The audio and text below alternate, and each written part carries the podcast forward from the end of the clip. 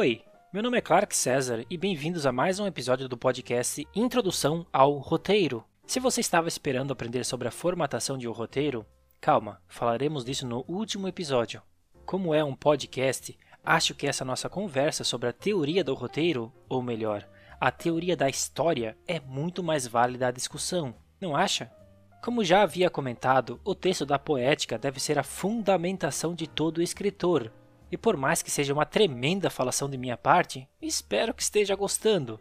Como de costume, vale lembrar que o episódio poderá conter alguns spoilers, e como sempre, tentarei evitar o máximo possível.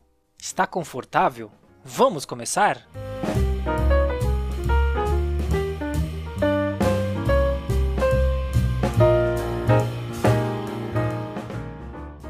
Aqui começaremos nos aprofundar nos personagens. Ah, mas já não falamos o suficiente? Não sei, falamos? Falamos bastante, mas não tudo. Em todo o texto, ele menciona o personagem como caráter, que significa, bom, caráter, ou se preferir soar mais culto, dramatis personae. Como eu sou um homem simples, vou chamar apenas de personagem. Aristóteles divide o personagem em quatro aspectos. O primeiro e mais importante é que os personagens sejam bons, haverá caráter se, como se disse, as palavras ou as ações do personagem mostrarem que está animada de um certo propósito, e o caráter será bom se esse propósito for bom. Lembra de que o personagem é caráter e pensamento? Pensamento sendo o reflexo de seu caráter, isto é, suas falas e ações refletem sempre o caráter da pessoa, refletem o personagem. Conhecemos seu personagem por suas ações. O que seria um personagem bom? Como dito, analisamos a bondade do personagem pelas suas falas e ações, e podemos criar empatia se as mesmas forem boas. Definir bom ou ruim pode parecer complicado, por isso o entendimento do ser humano é essencial. E colocar seu personagem em circunstâncias ruins podem fazer toda a diferença. Veremos quem ele é de verdade. E se ele for bom, bom, Aristóteles ficará contente. E aposto que você também. Somos bons por natureza, ou pelo menos é o que eu gosto de acreditar. Mas não confunda bondade com perfeição, isto é, ninguém é 100% bom, ou digamos 100% santo. A graça é balancear entre o bem e o mal, até porque, como falei, somos seres complicados. Aristóteles completa: caráter bom pode existir em todos os tipos de personagem, e é aqui que mora a beleza da coisa. Você pode criar um antagonista que a princípio parece ser uma pessoa má e depois mostrar sua beleza interior, sua bondade. Um exemplo simples e eficaz é o personagem Severus Snape da saga Harry Potter. Se você ainda não viu ou leu os livros, bom, spoilers à frente, ou melhor, spoilers atrás. O cara era bonzinho, por mais que ele carrega a dor de ser vilão, isto é, no começo da saga ele faz o papel do mal, pois o usa como disfarce para cuidar secretamente do protagonista em sua missão. No final, ele é bom, e isso é ótimo, não só para ele, mas para a história. Se você parar para pensar, existem vários professores na vida real que também são assim. Talvez por isso que esse contexto cria empatia, concorda? De exemplos temos muitos, mas vou me conter somente a esse, pois já é spoiler suficiente. O caráter é o que conta.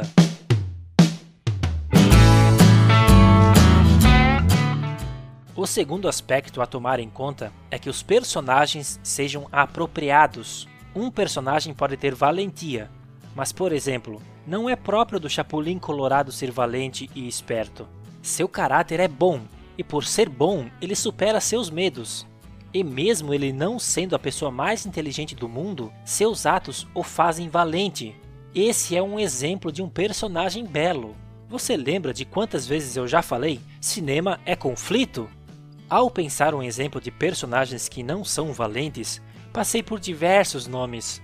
Personagens que em sua trama se mostram medrosos, como o exemplo clássico de Salsicha e Scooby-Doo. Mas como é legal que sempre há um momento de redenção desses personagens, mostrando sua valentia para com a situação, geralmente mostrando sua bondade por querer ajudar algum amigo, familiar, etc. Isso é ser um personagem apropriado, apropriado na história que está inserido.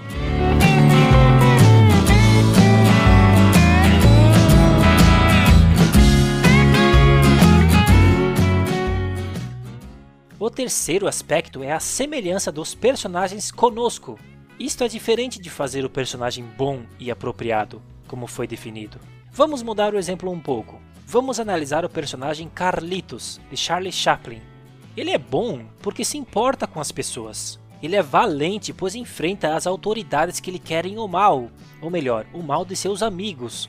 Mas ele é parecido conosco, pois ele se apaixona, pois ele ama cachorros, pois ele se importa com as crianças, com a humanidade. Você se importa com a humanidade, né? Pelo menos com seus amigos? Lembre sempre os sentimentos mais básicos humanos. Se deixar seu personagem senti-los, sentiremos também. Se remover esses sentimentos, você criará um personagem apático.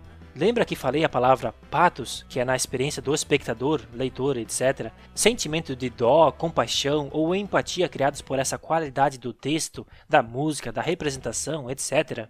Se você remover algum desses sentimentos, você removerá a linha que nos une como humanos, a linha que nos faz sentir empatia para com esses personagens. Sabendo disso, use com a intenção certa, apropriadamente.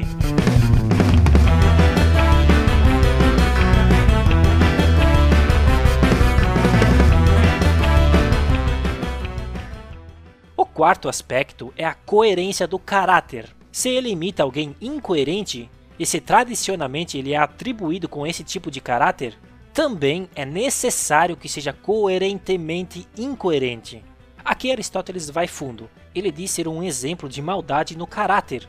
Vamos entender. Acabei de lhe explicar que se você fazer um personagem apático, ele deverá ser apático nas situações que criar. Eu poderia ter escolhido um exemplo de mau caráter, mas preferi escolher um belo, pois o mau caráter do exemplo a seguir tem bons motivos para ser mau. Calma lá. O exemplo é o Sr. Frederiksen, do filme Up, no começo desse filme, vemos uma belíssima montagem da vida desse personagem. Vemos ele conhecendo o amor de sua vida quando criança e vivendo a vida de seus sonhos com essa mulher, até ela morrer em uma idade avançada. Para ele, o sentimento do amor ao próximo perdeu o sentido, pois a quem tanto amara se foi. Para piorar, grandes empresários estavam tentando expulsá-lo de sua casa, onde está todas as memórias deste amor, se eu repetir que cinema é conflito, você vai ficar bravo comigo? Esse homem não quer mais nada na vida, nada lhe alegra, pois sua alegria morreu ao perder sua esposa. O menino Russell, um escoteiro, ao tentar ajudar o idoso de alguma forma para que pudesse ganhar uma medalha, acaba achando aquela figura incoerente, isto é, porque ele não quer nenhuma ajuda. E as ações do velho senhor são coerentes com a sua incoerência, graças à história que nos foi contada anteriormente. Nós, como espectadores, conhecemos aquela figura e entendemos sua incoerência para com o menino, que é tão coerente que nós imaginamos nós mesmos sendo iguais naquela situação. Pelo menos eu acho que seria. Portanto, ele não é mal por ser mal. Eu acredito que ninguém é, mas sim por conta própria ele desistiu de levar a vida com uma coerência que em seu pensamento havia perdido sentido. A beleza do filme é a recuperação desse sentimento através da nova amizade com o garoto e seu sonho de criança, que inclusive fazia lembrar de seu amor, quase que como uma homenagem, e que isso o ajudou a voltar a amar. O filme conta uma história do amor ao ódio e do ódio ao amor o ódio sendo a falta de amor. O ódio provoca a incoerência do personagem, em uma história coerentemente incoerente.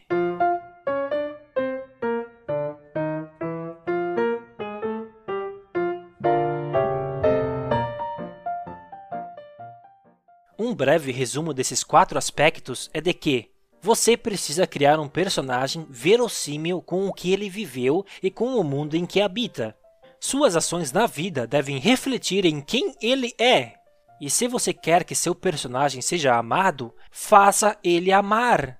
Mas lembre, não reduza o sentimento da palavra amor a um casal apaixonado. O amor é amplo. Explore esse amor e você tem minha palavra e a de Aristóteles de que seu personagem será amado também.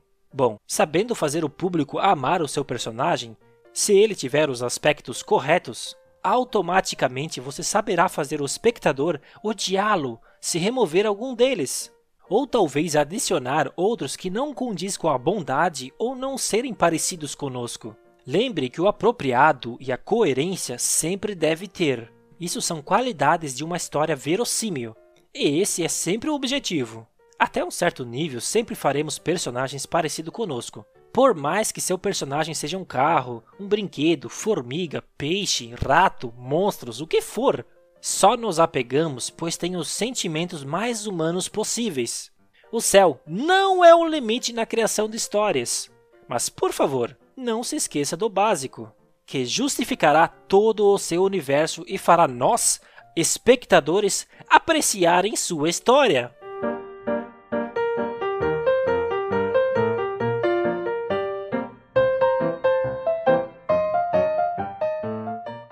Palavras de Aristóteles tanto nos personagens como na estrutura dos acontecimentos, deve-se procurar sempre ou o necessário ou o verossímil, de maneira que um personagem diga ou faça o que é necessário ou verossímil e que uma coisa aconteça depois da outra, de acordo com a necessidade ou a verossimilhança. E claro que o desenrolar dos enredos deve resultar do próprio enredo e não de uma intervenção ex machina. Lembra do Deus ex machina? Que são acontecimentos irreais ao mundo, coisas absurdamente declaradas para a solução do conflito, sem respeitar a verossimilhança do universo? Ele diz: não deve haver nas tragédias nada de irracional e, se houver, que seja fora da tragédia, como no Édipo de Sófocles. Eu ainda não expliquei sobre o autor Sófocles e sua peça chamada Édipo Rei? Bom, é uma tragédia sobre Édipo, filho do rei, que quando criança, o oráculo do deus Apolo, deus da juventude e da luz, profetizou que, quando chegasse à idade adulta, ele mataria o pai e se casaria com a mãe. Se você estudar Freud, se deparará com complexo de Édipo, mas não vamos nos aprofundar em tal assunto. O que quero explicar com esse exemplo de Aristóteles é que, nessa peça há um ex machina, isto é, algo irreal e nada lógico, pois toda a história ocorrerá devido a uma profecia contada antes da tragédia realmente acontecer, que no caso seria ele matando o próprio pai para ficar com sua mãe. Bizarro, eu sei, mas nada de errado com isso. Calma, estou falando do ex machina, pois foi usado para impulsionar a história e não para resolvê-la. Tem uma grande diferença nisso. Podemos pensar em um exemplo mais atual, como por exemplo Superman. Claro que toda a origem dele é mostrada em tela, falando dos filmes. Mas o motivo, por exemplo, de que Krypton, seu planeta natal, fora explodido não é explicado. De novo, estamos falando dos filmes, ou melhor, dos primeiros filmes. Isso é um ex machina para que pudesse ocorrer a história que queremos ver. Um super-humano com superpoderes. E é sensacional por quê? Porque era necessário. Tanto nos personagens como na estrutura dos acontecimentos, deve-se procurar sempre ou o necessário ou o verossímil, de maneira que um personagem diga ou faça o que é necessário ou verossímil e que uma coisa aconteça depois da outra, de acordo com a necessidade ou a verossimilhança.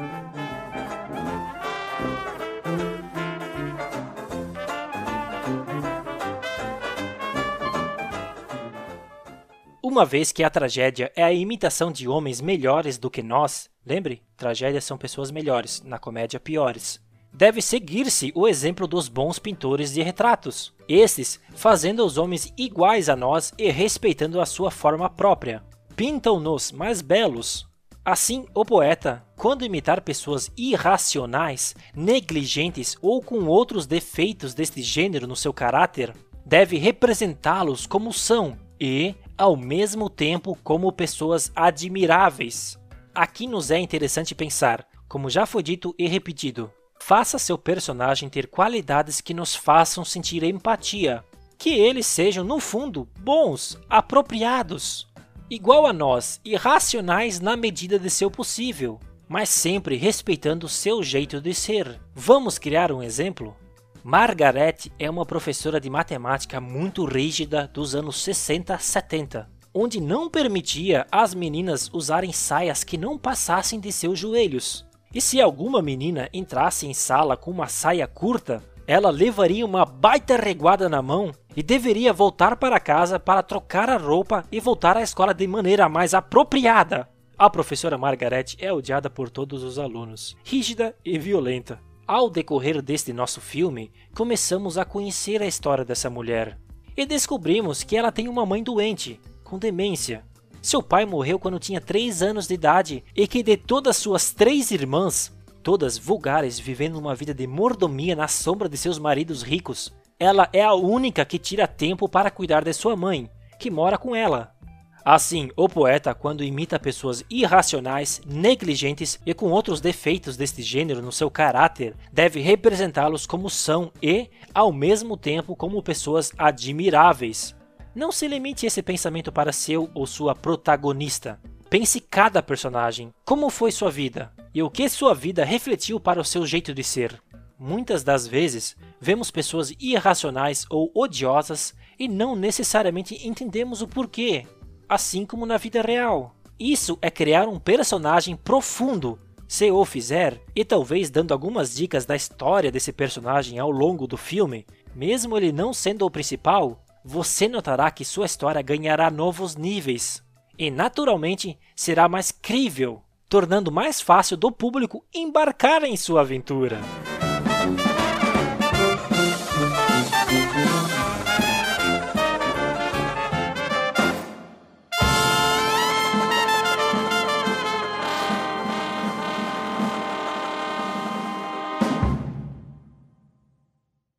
Lembra sobre reconhecimento, que eu assimilei com plot twist, mas que não é necessariamente sempre junto? Pois é, aqui Aristóteles comenta mais um pouco sobre outra coisa que também já havia falado, talvez por pressa minha: os objetos, ou como ele diz, os sinais. Lembra do sexto sentido? Quando o anel de Bruce Willis cai no chão e é feito o reconhecimento tanto dele como personagem, como nós, espectadores, de que ele está morto? Ele diz que reconhecimento por reconhecimento é provido de menos arte. Não estamos falando do sexto sentido aqui, logo logo você entenderá. Isto é, se reconhecemos algo no filme e esse reconhecimento é feito pelo simples fato de uma necessidade de continuidade, ele diz que é menos engenhoso. Parece meio pesado, né? Como se fosse realmente menos arte. Mas calma, vamos entender. Eu entendo isso como se ele estivesse falando da direção de arte. Calma, não estou diminuindo a importância dela. Eu já vou explicar tudo certinho. Isto é, o controle de todos os objetos em cena ou a maquiagem, como por exemplo quando o nosso personagem leva um soco, no dia seguinte ele precisa estar com o olho roxo, entende? Ele diz que essas coisas podem ser mais ou menos aproveitadas. Continuando no exemplo do soco, para usufruir melhor dessa ação, dessa cena, seria interessante a luta ter ocorrido entre duas pessoas mascaradas, e que no dia seguinte quem bateu pudesse reconhecer quem levou o soco devido à marca, e não por outra coisa. Bem bobo o exemplo, eu sei. Voltamos novamente aos dois estilos do enredo, o simples e o complexo. Simples, uma coisa acontece depois da outra. Complexo e mais belo, uma coisa acontece por causa da outra. O que ele quer dizer é que com o roxo pelo roxo não tem muita significância para a história. Estamos falando da continuidade. Você já reparou nisso? Já notou uma cena que, sei lá, tem um copo de água na mesa e no próximo ângulo da mesma cena o copo sumiu ou mudou de lugar? Pois é, creio que isso ele diz ser menos importante, e se for o caso, concordo. Pois por mais que possa estragar nossa experiência com o filme, muitas das vezes não damos importância ou nem sequer notamos. O melhor de todos seria o sinal que gera o plot twist, que o faz para quebrar com a expectativa, mudando o rumo da história, como já comentado no exemplo do sexto sentido.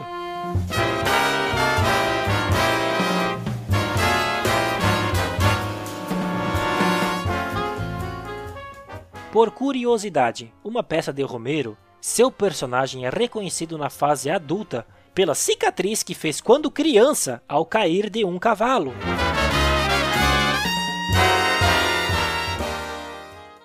Qual o pior tipo de reconhecimento? A fala. Faço das palavras dele as minhas. É quando o poeta, no caso o autor, escritor, coloca seu personagem para falar o que deseja. Aristóteles diz: o personagem diz o que o poeta quer e não o que o enredo requer. Ele diz que isso se aproxima muito do erro mencionado acima, trazendo sinais para explicarem o que é preciso, e afirma que dos dois, melhor os sinais. Vamos dar mais um exemplo bem bobo? Deixa! Finjamos que na morte dos pais de Harry Potter não houvesse acontecido a marca em sua testa, não houvesse feito nenhuma cicatriz, e quando morando com seus tios, o Hagrid chegasse e em vez de apenas falar Você é um bruxo, Harry. Falasse Você é um bruxo, Harry. Filho de James e Lillian Potter. Quando mataram seus pais, você sobreviveu. Bom, isso é óbvio, ele está vivo. E mesmo sem a cicatriz não precisava ser dito. Mas concorda comigo que uma cicatriz pode enfatizar toda essa informação? E não só isso, como isso caracteriza o personagem para ser reconhecido por todos os bruxos? Do contrário, como saberiam que era ele? Todos deveriam ter visto uma foto dele, o que é um pouco inviável e, se feito, no mínimo estranho. Sinais são bons. Melhor ainda quando o reconhecimento feito por eles quebrarem com nossas expectativas.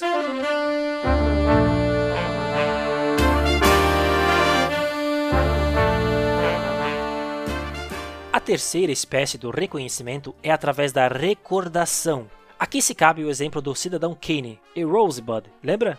É isso que ele explica aqui. Como por algum sinal, sendo um objeto ou algo, fazemos o reconhecimento de algo importante para a história. No caso do cidadão Kane, ele fala em seu leito de morte a palavra Rosebud. E após isso, a câmera viaja em um depósito cheio de objetos. E para aonde? Naquele brinquedo de infância encravada a palavra Rosebud. A quarta espécie de reconhecimento é dada pelo raciocínio. Aqui até se cabe o exemplo dado do Harry Potter. O boato de que a criança havia sobrevivido ao terrível ato marcado por uma cicatriz era conhecimento de todos os bruxos. Portanto, se alguém visse a cicatriz, era lógico que esse seria Harry Potter. Outro exemplo, bruscamente mais triste, é em filmes como O Menino de Pijama Listrado, que conta a história de um menino alemão que faz amizade com um menino judeu nos campos de concentração durante o nazismo. Quando o menino entra na sala, onde acha que é apenas um local de se tomar banho, nós, os espectadores, já reconhecemos o lugar e sabemos que o menino inocente morrerá, assim como todos que estão ali. Me perdoe pelo exemplo triste e com spoiler mas é o que me veio à cabeça durante a procura de exemplos. Veja como a beleza da história, no sentido afetivo, vem através dos reconhecimentos. O raciocínio deste exemplo vem de sabermos, através de cenas anteriores, que pessoas morreram ali pelo gás. E quando revisitamos aquele espaço, é lógico que aconteça a mesma coisa. E como esses reconhecimentos nos provocam, a ponto de chorarmos, ou pelo menos refletirmos nas ações humanas de nossa história. Lembra que a ficção é de cunho filosófico, subjetivo, quanto a história como acontecimentos reais é de importância objetiva? O objetivo e subjetivo. Trabalhe com ambos e afetará quem assiste.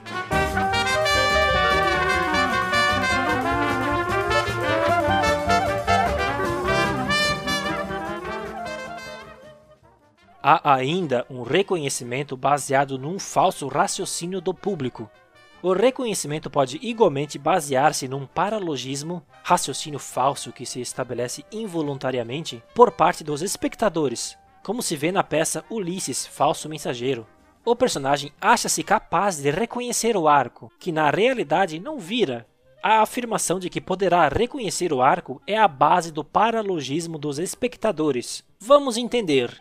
Digamos que criamos um personagem chamado Rodrigo. Rodrigo é um motorista de caminhão. Ao parar no posto de gasolina, ele pergunta informações para o atendente onde fica o Hotel Mar Azul. O atendente pergunta a ele como é esse hotel, a fim de tentar lembrar onde fica, e se é que sabe tal informação. O Rodrigo responde que seu chefe falou que era um prédio azul com mais de 10 andares e de frente ao mar. O atendente, após receber essas informações, diz não conhecer exatamente onde fica, mas que ele sabe como chegar beira-mar, e dá as coordenadas para nosso amigo Rodrigo, que segue viagem após informações dadas. Ao chegar na rua beira-mar, ele encontra um prédio enorme azul, mas que não tem nada na fachada dizendo que é o suposto Hotel Mar Azul. Ele entra confiante que ali é o lugar certo, pois bate com todas as descrições. Ele anda até a entrada do espaço e se depara com o dono do lugar, que o interroga.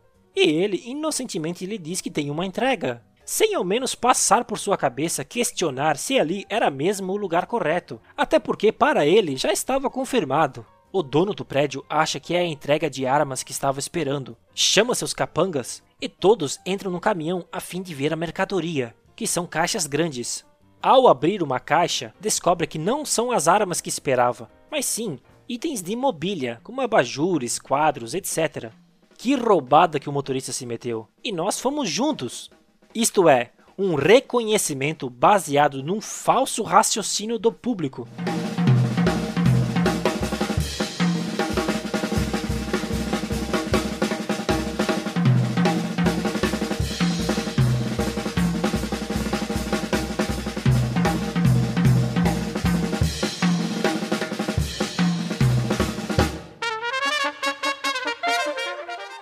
Segundo Aristóteles, o melhor de todos os reconhecimentos é o que decorre dos próprios acontecimentos, quando o espantoso surge no meio de fatos verossímeis.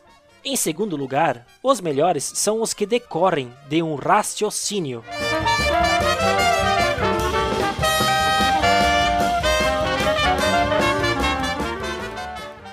Devem estruturar-se os enredos e completá-los com a elocução, a fala, pondo-os o mais possível diante dos olhos. O poeta deve descobrir o que é apropriado e não deixará escapar nenhuma contradição. Aqui ele está falando da importância dos diálogos e como eles devem refletir o objetivo da história. Do contrário, o público questionará caso não atingir este objetivo. Geralmente acontece algo parecido com isso. Poxa, lembra quando ele falou daquela mulher e a plantação de eucalipto dela? E pediu para ele ir lá dar uma ajudinha quando pudesse. E depois nunca mais tocou no assunto. Nem mostrou mais nada sobre ela e os eucalipto. Da importância da interpretação, Aristóteles comenta: Tanto quanto possível, o poeta deve também completar os enredos com gestos. Com efeito, dos poetas com o mesmo talento, os mais convincentes são os que sentem as emoções. Quem sente fúria, transmite fúria. E quem está irritado, mostra irritação, de forma mais realística. Por isso, a arte da poesia é própria de gênios ou de loucos, já que os gênios são versáteis e os loucos deliram. Aqui nem me atrevo a dar exemplos, a poesia fala por ela própria, mas entendeu que estamos falando de atores, certo?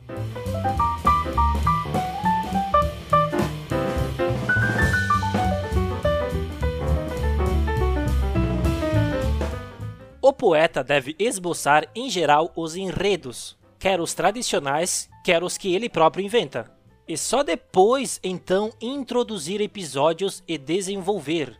Aqui podemos citar Robert McKee, quando ele fala que o filme deve declarar toda a sua proposta, apresentando personagem mais objetivo, mais conflito nos primeiros 10 minutos do filme, pois é esse tempo que demora para nós, espectadores, sentirmos interesse ou não pela obra. E depois, somente depois, começar o desenvolvimento.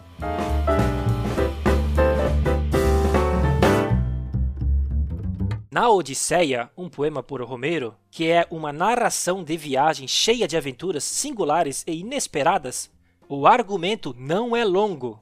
De argumentos de cinema falaremos nos próximos episódios, mas resumidamente é toda a história escrita. Na Odisseia, certo homem anda errante muitos anos fora de seu país, vigiado por Poseidon e sozinho. E, entretanto, em sua casa, os seus bens são desbaratados por pretendentes que conspiram também contra o seu filho. Então, chega ele, depois de sofrer uma tempestade e, dando-se a conhecer a alguns, ataca e salva-se, matando os seus inimigos. Isto é um enredo propriamente dito, tudo o mais são episódios. Vamos compreender. Vou dar um exemplo de desenho, até porque acho que não dei nenhum até agora. Você já assistiu Jack Chan Adventures? Um desenho onde o personagem, Jack Chan você conhece, né? Não me faça explicar quem é. É um arqueólogo e se depara com uma série de artefatos mágicos. Vamos exemplificar qual é o enredo da primeira temporada, e após isso, entender o que seriam os episódios. O enredo é de que esse arqueólogo precisa recuperar os 12 talismãs de poder, no qual um grupo criminoso, intitulado Mão Negra, está atrás também. Por um lado, Jack precisa recuperar para não cair nas mãos erradas. Do outro, a Mão Negra quer usá-los para libertar um poderoso demônio chamado Shendu, que ao adquirir todos os 12 talismãs, trará a destruição da China. Esse é um enredo. Os episódios são cada missão, isto é, cada aventura que Jack Chan enfrenta na procura desses itens. Pode-se pensar o enredo como argumento, tudo como uma visão geral do que é sobre essa história. A partir disso, podemos começar a escrever os roteiros em si, que contam cada parte, cada aventura para concluir ou não o objetivo final, que no caso da primeira temporada é de adquirir os 12 talismãs, tanto do lado do bem, Jack Chan e sua turma, como do lado do mal, a Mão Negra.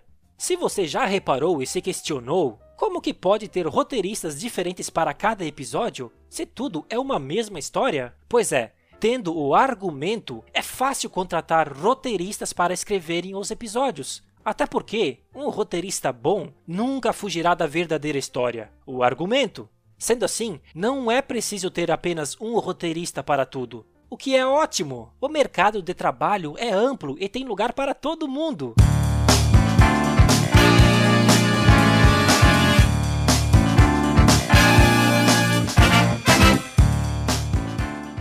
Toda a tragédia tem um nó e um desenlace. Os fatos exteriores à ação e alguns dos que constituem essa ação formam, muitas vezes, o nó, e o resto é o desenlace. Entendo por nó o que vai desde o princípio até ao momento imediatamente antes da mudança para a felicidade ou para a infelicidade, e por desenlace o que vai desde o início desta mudança até o fim. Vamos colocar em um exemplo. O filme Jurassic Park, de Steven Spielberg, você conhece, né? Pois é, os fatos exteriores à ação e alguns dos que constituem essa ação formam, muitas vezes, o nó. Então entendemos que toda a explicação do dono do parque sobre como estavam criando dinossauros a partir do DNA pré-histórico e como o parque estava cheio desses predadores criados geneticamente são todos fatos exteriores à ação é o nó que vai desde o princípio até o momento imediatamente antes da mudança para a felicidade ou para a infelicidade. Neste caso, a infelicidade. Quando há a queda de energia e aos poucos nossos personagens vão descobrindo que os dinossauros estão à solta e à caça, esse é o desenlace, o que vai desde o início desta mudança até o fim. Nesse pensamento lógico, é cabível pensarmos também na estruturação de uma piada, isto é, na piada existe o setup, que seria o nó, e o punchline, que seria o desenlace. A narrativa tem seus princípios, e você deve estar cansado de ouvir, mas veja como é importante entender esses princípios, para que você saiba identificá-los em sua história. E se não conseguir identificá-los, bom, ou você está fazendo algo genial ou algo sem sentido.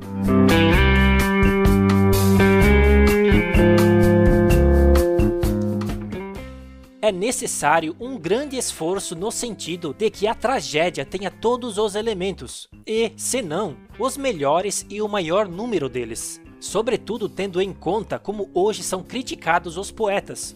Isso Aristóteles fala no tempo dele. Imagina hoje em dia, com as coisas tão plurais e globalizadas. Então vale lembrar de que é importante você notar sua história e analisar seus elementos que aprendemos ao decorrer da leitura do texto poética estão presentes e quanto o maior número de elementos usados, maior a beleza da história. Simples assim.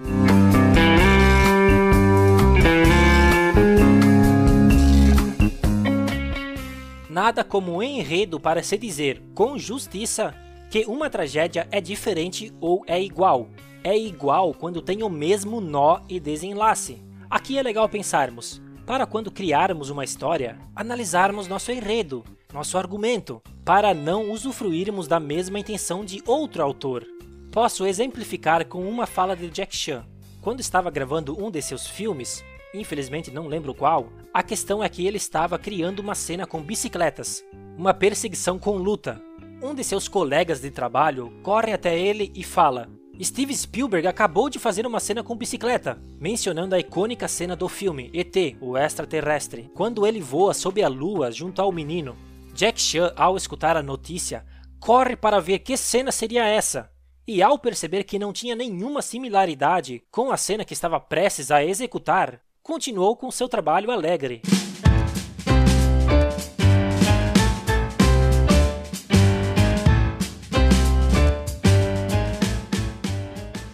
Mas muitos que estruturam bem o nó elaboram mal o desenlace. É necessário harmonizar as duas coisas.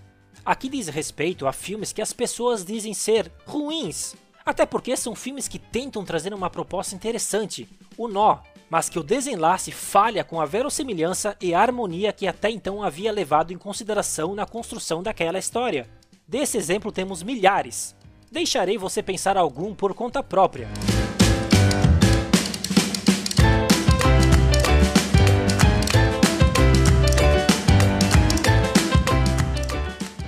Necessário é também lembrar o que já se disse muitas vezes, e não transformar uma tragédia numa estrutura épica.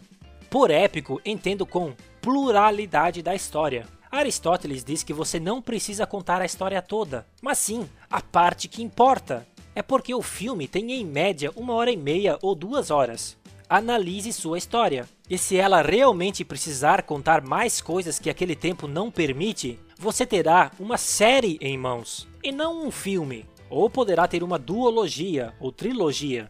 Entenda qual é o seu material, em que formato ele se cabe. Tem muito filme por aí que poderia ser um curta-metragem, ou que deixa faltando muitas informações, podendo ter sido uma série, e isso é triste de ver.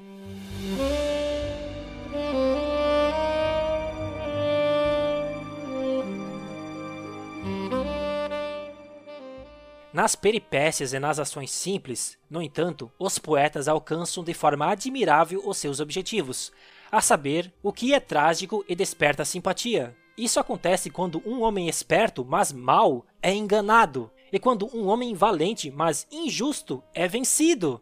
E isto é verossímil, pois o verossímil acontece muitas vezes contra a verossimilhança. Como é bom ver um vilão que tanto atormentou o nosso herói ser enganado. Enquanto ele é uma pessoa esperta, nosso protagonista está superando obstáculos. E devido à luta de nosso herói, a esperteza do vilão é vencida. Filmes como Harry Potter, Rei Leão, Jogos Mortais, It, Star Wars, entre muitos outros, usufruem dessa sensação.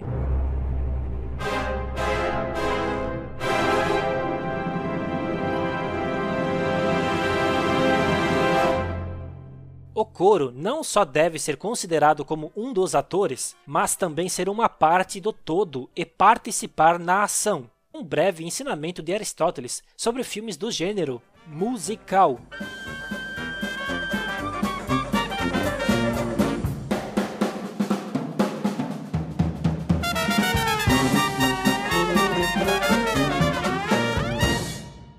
Escutem essas palavras de Aristóteles. Depois de já haver tratado as outras partes, resta falar da elocução e do pensamento. Diz respeito ao pensamento tudo o que tem de ser expresso pela palavra. Faz parte disso demonstrar, refutar, despertar emoções, como compaixão, temor, cólera e outros similares. E também engrandecer ou minimizar. É evidente que também nas ações se deve partir desses mesmos princípios quando for necessário conseguir efeitos de compaixão, temor, grandiosidade ou verossimilhança. A única diferença é que estes devem ser revelados sem explicação verbal, enquanto os outros são conseguidos através de palavras pelo seu emissor e derivam dessas palavras. Qual seria, na verdade, o papel de quem fala se o efeito pretendido já fosse evidente mesmo sem as palavras? Eu preciso explicar esse trecho? Eu acho que não. Ah, se pode ser visto, não precisamos de palavras.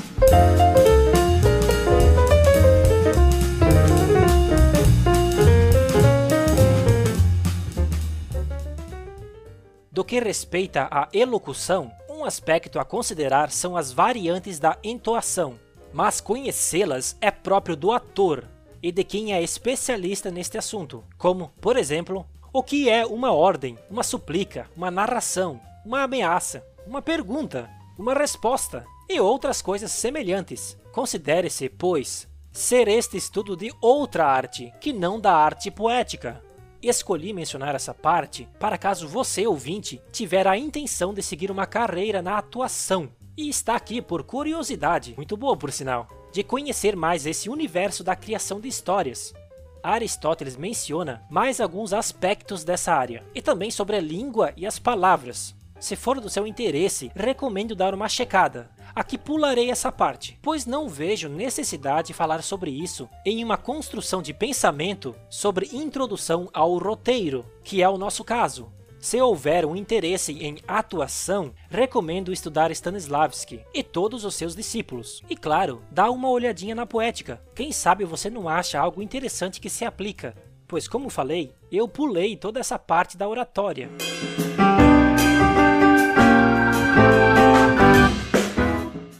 O texto começa a ficar bem interessante.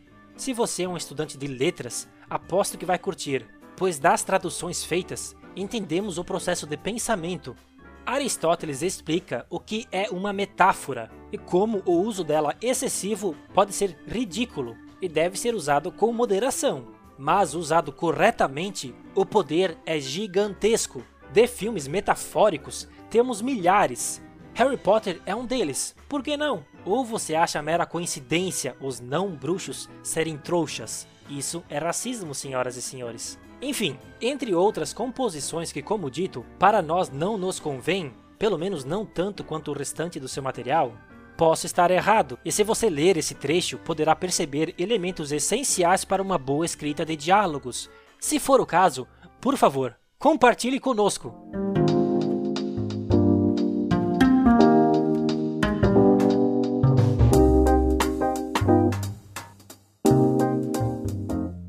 No que respeito à imitação, é necessário construir enredos dramáticos e em volta de uma única ação e completa que tenha o princípio, meio e fim. Lembra dos três atos? Para que, tal como um ser vivo único e inteiro, produza um prazer próprio e, evidentemente, a sua estrutura não deve ser igual às das narrativas históricas, nas quais é forçado que se faça uma exposição não de uma só ação, mas de um só período no tempo, de tudo o que, nesse tempo, aconteceu a uma ou várias pessoas, cada uma das quais se liga às outras como o acaso determinou. Disso já conversamos bastante. Creio ter ficado compreensível após de toda a minha leitura, mas só para certificar que estamos na mesma página, dou o exemplo do filme 1917, do diretor Sam Mendes, onde vemos a história de dois jovens na Primeira Guerra Mundial, o filme não retrata o período de 1914 a 1918, mas sim um pequeno recorte. Você lembra que cinema é recorte? Da guerra,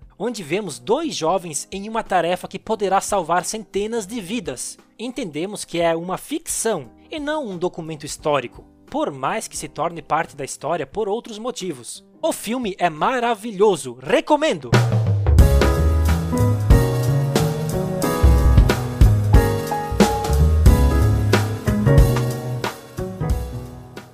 Nessa minha nova leitura do texto, notei que ele menciona a definição de longa-metragem, ou um livro, com começo, meio e fim, como já dito, e que pode ser apresentado várias ações simultaneamente, para fim do mesmo propósito, aumentando a qualidade da história.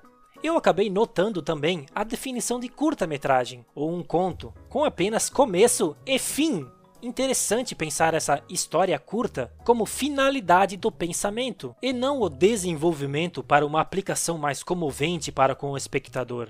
Por isso, creio que curtas funcionam muito melhor quando são contados em uma base de objetividade. Aqui já estou me metendo na interpretação, mais do que em qualquer outro momento dos episódios. Mas você deixa, né? Valeu, você é demais!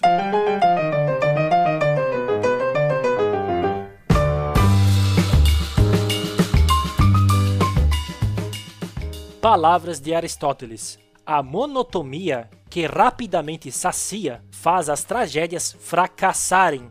Por favor, não faça cenas de seus personagens caminhando por um longo período de tempo. A gente caminha por um objetivo, chegar em algum lugar. Ver a caminhada é monótona e será consumida em seus primeiros segundos. Depois, será entediante e chata de ver. Simples assim. Claro que sempre existirá exceções, onde a caminhada tem uma intenção por trás, como por exemplo Forrest Gump correndo. Por isso veja, se cinema é recorte, faça o recorte dos acontecimentos que importam. Apenas estes são justificáveis para a história. De novo, toda regra tem exceção, mas como falei no primeiro episódio, se você quebrar uma regra, saiba o porquê de estar quebrando, porque se for pela ignorância, notamos, pode apostar.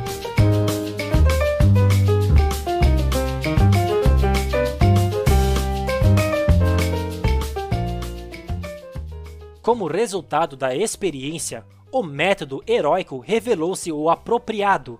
Por isso, ninguém fez um poema longo em outro método que não o heróico. Mas, como dissemos, a própria natureza ensina a escolher o que lhe é conveniente. Aqui é o princípio da jornada do herói. Falaremos disso no próximo episódio. Até porque tenho que cativá-los para me ouvir novamente. Não para o meu benefício, mas sim para o seu.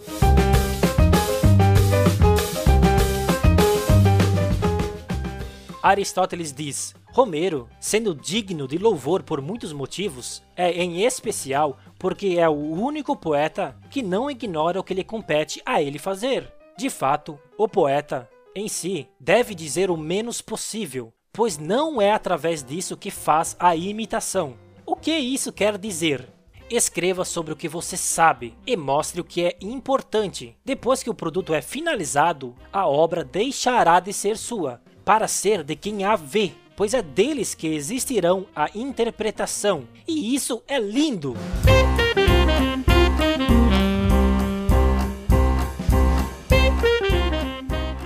Olha como Aristóteles trabalha a lógica por trás da ficção. Neste caso, uma verdadeira ficção, quero dizer, algo que força um pensamento lógico em cima de personagens irreais. Em nossos termos atuais, ficção científica, fantasia, etc. Preste atenção. Realmente nas tragédias deve-se criar o maravilhoso, mas na epopeia é mais possível o irracional, principal fonte do maravilhoso, já que não se está a ver quem pratica a ação. O maravilhoso dá prazer. A prova é que todos fazem narrativas acrescentando qualquer coisa de maneira a agradar. Além do mais, Romero ensinou aos outros poetas a dizer falsidades de maneira certa, isto é, o paralogismo. Lembra que paralogismo é o raciocínio falso que se estabelece involuntariamente? Continuando, as pessoas fazem este raciocínio. Se isto existe, logo também existe aquilo. Ou, se isto acontece, logo também acontece aquilo. Ou seja, se o segundo existe, também existe ou acontece o primeiro. Mas isto é falso. Por isso, se o primeiro for falso, mas de tal modo que, se existisse, o segundo teria de existir ou acontecer. É preciso acrescentar ao primeiro o segundo. Por saber que este último é verdadeiro, o nosso espírito deduz erradamente que o primeiro é como ele. Isso é suspensão da descrença. Como já comentei, nós suspendemos nossa crença da realidade para que podemos apreciar a história. E é aqui que entra o maravilhoso, pois podemos brincar com nossos sentidos a fim de explorar o inexplorado, inventar tudo o que desejamos, com o propósito de maravilhar quem assiste, sempre respeitando a lógica que você definiu da história. Um exemplo bem legal é uma sketch do Monty Python Flying Circus, a série original. A sketch intitulada Comprando um Colchão. Procure Monty Python Buying a Mattress legendado e depois volte para cá. Lá conta a história de um casal recém-casado indo em uma loja de colchões a fim de comprar um. E o que acontece ali é uma série de situações sem noção. Isto é, é criado regras para que os personagens agissem tanto quanto estranhamente se compararmos com a nossa realidade. Um dos exemplos é que se o casal falasse a palavra colchão, o vendedor colocaria um saco em sua cabeça e só retiraria se a equipe da loja cantasse uma canção. John Cleese, integrante do grupo, em uma entrevista fala que é uma sketch muito interessante, pois eles criaram uma série de regras para os personagens, e a graça era de que todas as regras eram inquebráveis, isto é, foi criada uma lógica por trás do ilógico. tornando crível e absurdamente engraçado. Isso é maravilhoso! Outro exemplo, talvez melhor de compreender, eu que tenho o costume de mencionar Monty Python em tudo que faço, é o escritor J.R.R. Tolkien, onde cria universos surreais com criaturas que não existem em nosso dia a dia, mas que seguindo as normas do mundo e criando estruturas que conseguimos relacionar com nossa realidade, se torna verossímil e maravilhoso. Se você curte escrever algo assim também, vá em frente, nos deixe maravilhados!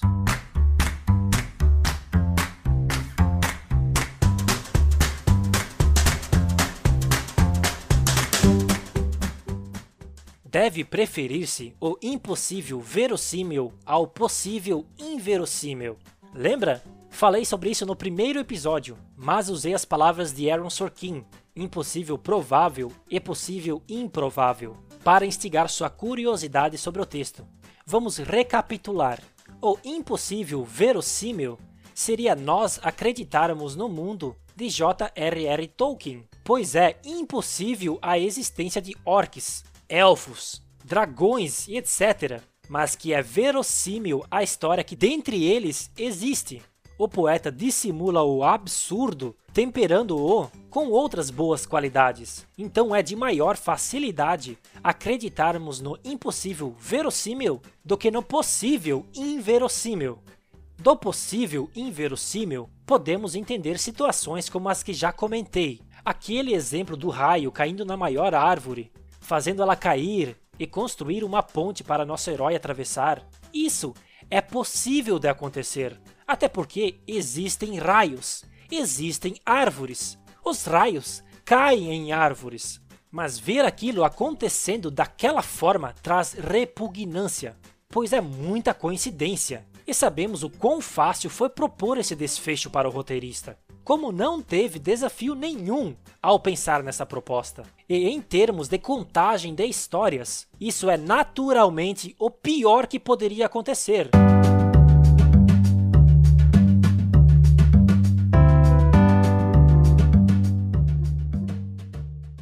Palavras de Aristóteles.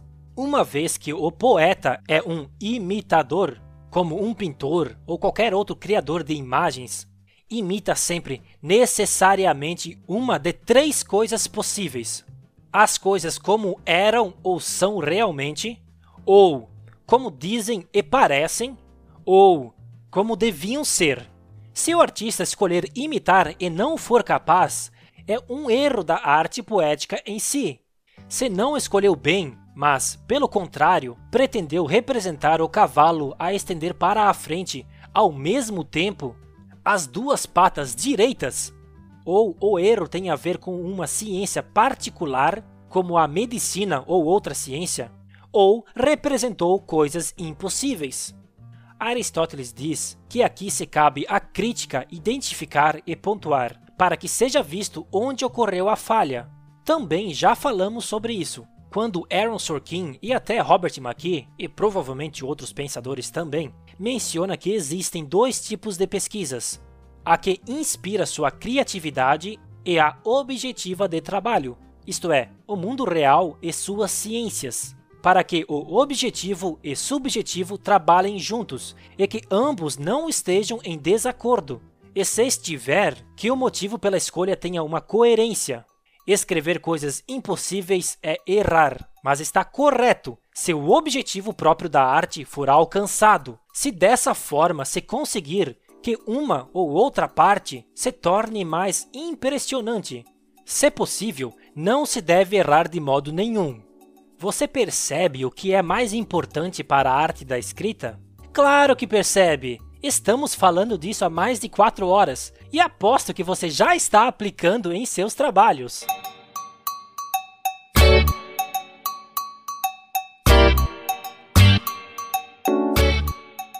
De fato, não saber que a fêmea do veado não tem chifres é um erro menor do que pintá-la de forma nada semelhante. Além disso, se a censura é por não ter representado a verdade como é, mas como deveria ser, pode resolver-se o problema como Sófocles, que disse que ele representava os homens como deviam ser e Eurípides como eles eram. E fica resolvida esta questão.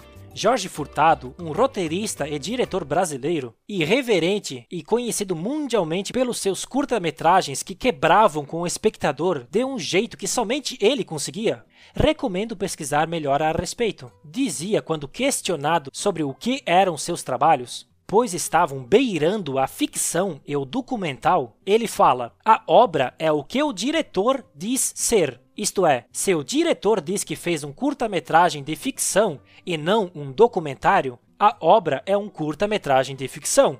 Por que estou trazendo isso? Porque o que Aristóteles diz é que, como há três estilos possíveis de criações, como falado anteriormente, é o autor quem dirá o que ele fez. Pode resolver-se o problema como Sófocles, que diz que ele representava os homens como deviam ser, e Eurípides como eles eram, e fica resolvido esta questão.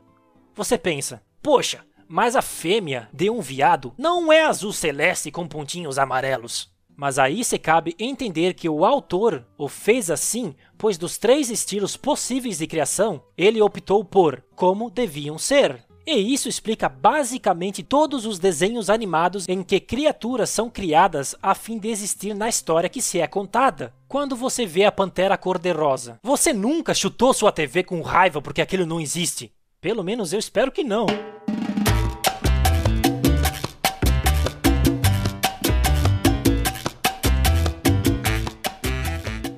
Não deve julgar-se se alguém diz ou faz alguma coisa bem ou mal unicamente pelo que é feito ou dito, examinando se é bom ou mal, mas considerando também quem fez ou diz, para quem ou quando ou a quem ou por que motivo? Se, por exemplo, é para conseguir um bem maior ou para evitar um mal maior.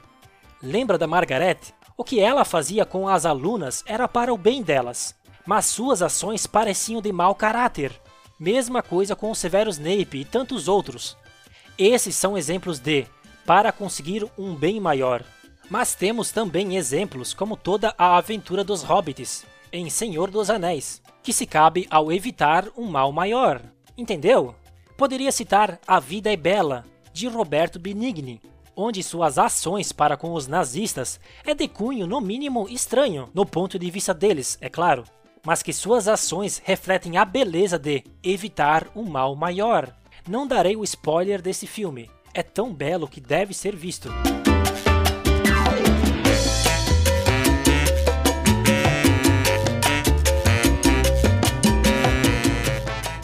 Outras questões devem ser resolvidas considerando a elocução, fala, por exemplo, em primeiro as mulas, e que talvez o poeta não quisesse referir-se às mulas, mas à sentinela. Como sempre, ele se refere às peças de sua época, mas para nós é importante entender que aqui entramos no mundo dos significados e que é importante entendermos como nos comunicamos para usarmos nos diálogos. Um exemplo: Jorge e Rogério são pedreiros, e eles estão conversando sobre Márcio, que ontem à noite bebeu tanto que desmaiou na festa e teve que ser carregado até sua casa pelos amigos. Jorge comenta: Vocês vão para a festa de sexta que vem? Rogério responde: Só se o Márcio não for, porque de peso já tenho todo dia na construção. É um exemplo bobo, mas simula a importância de entender a fala coloquial e metafórica que usamos, certo?